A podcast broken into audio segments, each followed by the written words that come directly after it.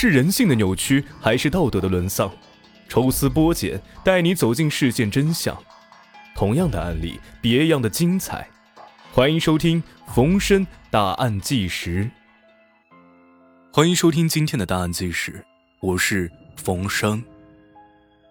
今天给大家带来一例北京空姐杀人事件。不甘心当小三，逼婚不成，毒害正室，手刃情夫。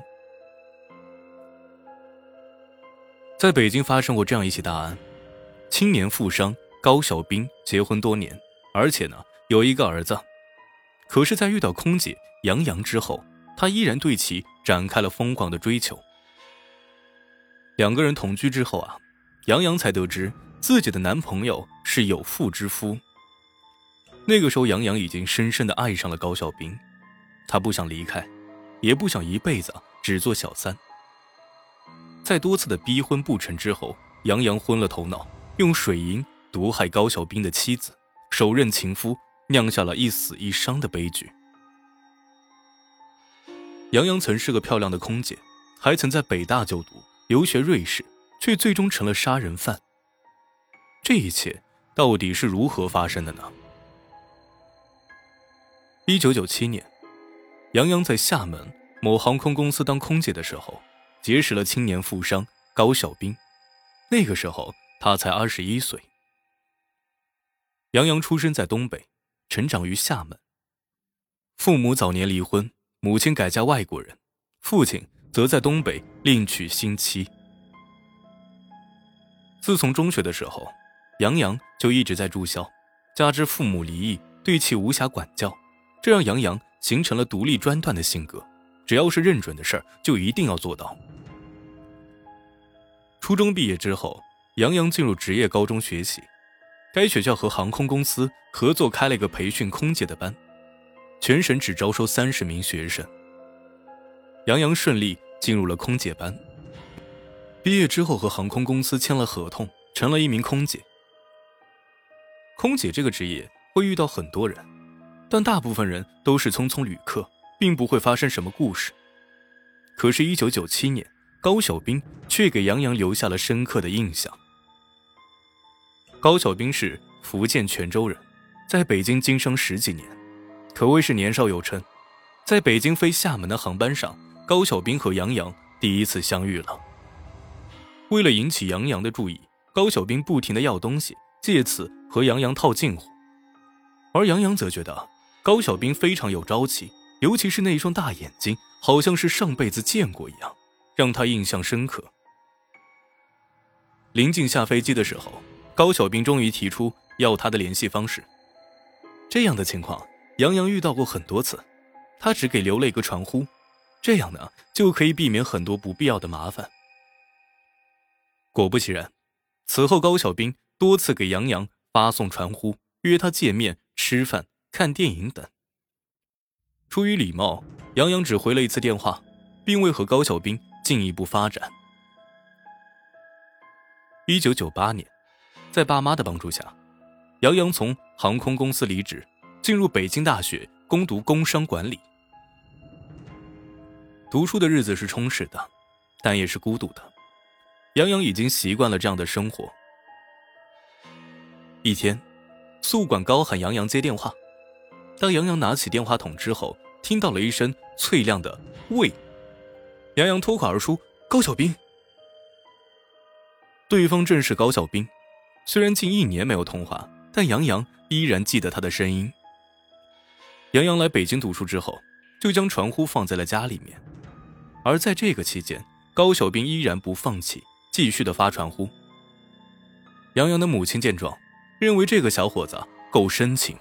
于是将杨洋的宿舍电话告诉了他。高小兵的执着让杨洋大为吃惊，更多的是感动。由于高小兵在北京经商，所以两个人约好了见面。第二天，高小兵就开着奔驰来到了校门外，他西装革履，手捧鲜花，整个人看起来时髦且自信。杨洋出了校门之后，一眼就认出了高小兵。一个经商成功的青年人，对于一个未经恋爱的女学生，吸引力是相当的大。此后，高小兵对杨洋展开了疯狂的追求，经常开车带着她兜风逛街。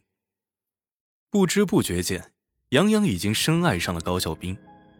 在杨洋看来啊，高小兵虽然是个商人，但身上没有铜臭味，为人幽默风趣，有朝气，有理想，是个青年才俊。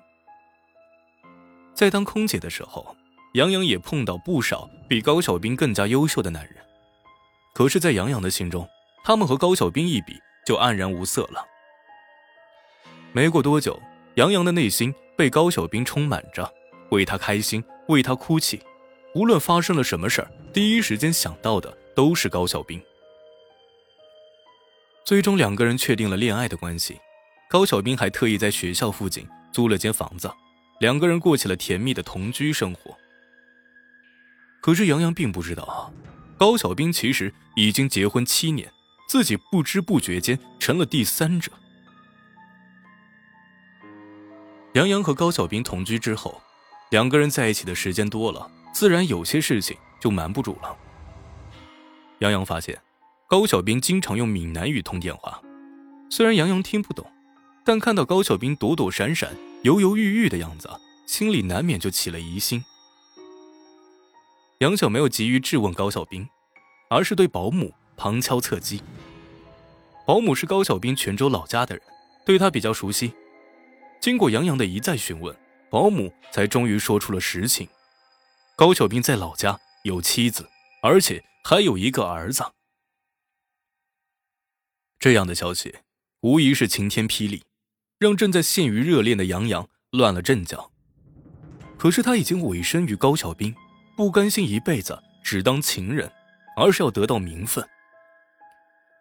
最终，杨洋和高小兵摊了牌，逼他离婚。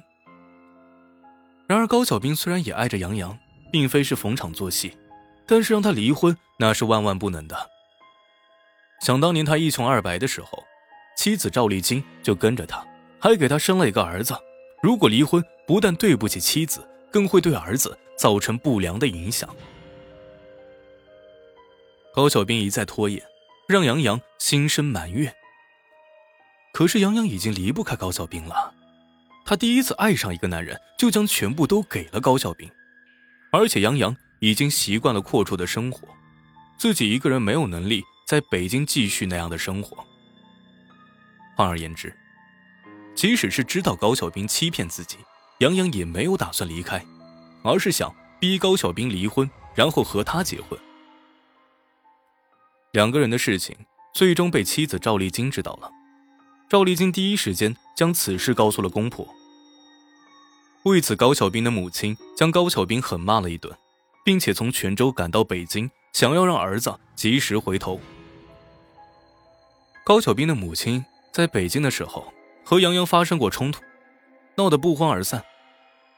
一九九九年上半年，杨洋在北大的实习结束了，他选择去瑞士留学，这样既能深造，又能给彼此留下空间。来思考这段感情到底该如何选择。然而，在杨洋留学的期间，高小兵又发挥了死缠烂打的本事，一天天的电话不断，向杨洋诉说着思念之情。仅仅一个月的时间，岳阳电话费就高达三万。在杨洋看来啊，高小兵之所以这样做，那个时候是因为深爱着他，这让杨洋更加不舍得放弃这段感情。每一次重逢，两个人都有小别胜新婚的感觉。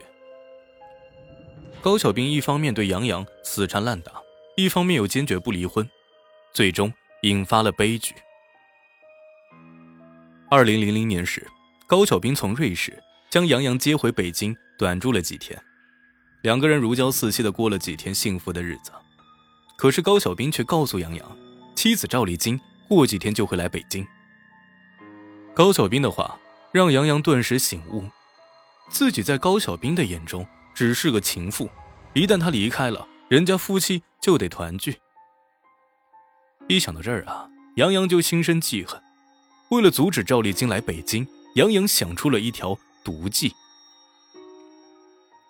在北京机场，杨洋假装回了瑞士，看到高小兵离开之后，他迅速买了飞往泉州的飞机。在泉州。杨洋买了几支温度计，然后取出里面的水银，放在一个杯子里，然后杨洋假装是办理香港移居的人员，打通了赵丽晶的电话。由于高小兵曾经告诉过杨洋，他准备让妻子和孩子移居香港，所以杨洋的电话并没有引起赵丽晶的怀疑。两个人相约见面之后，杨洋哄骗赵丽晶喝下了装有水银的水。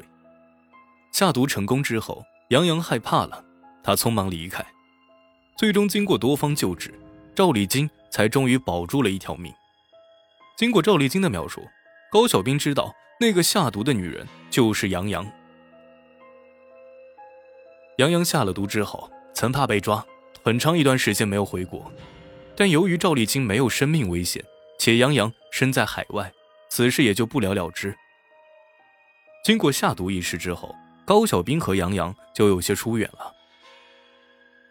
二零零一年四月，杨洋回国办理留学签证。虽然两个人关系疏远，但是还在藕断丝连。办理签证的期间，高小兵忙前忙后，出了不少力。二人虽然不再同居，但还是经常见面。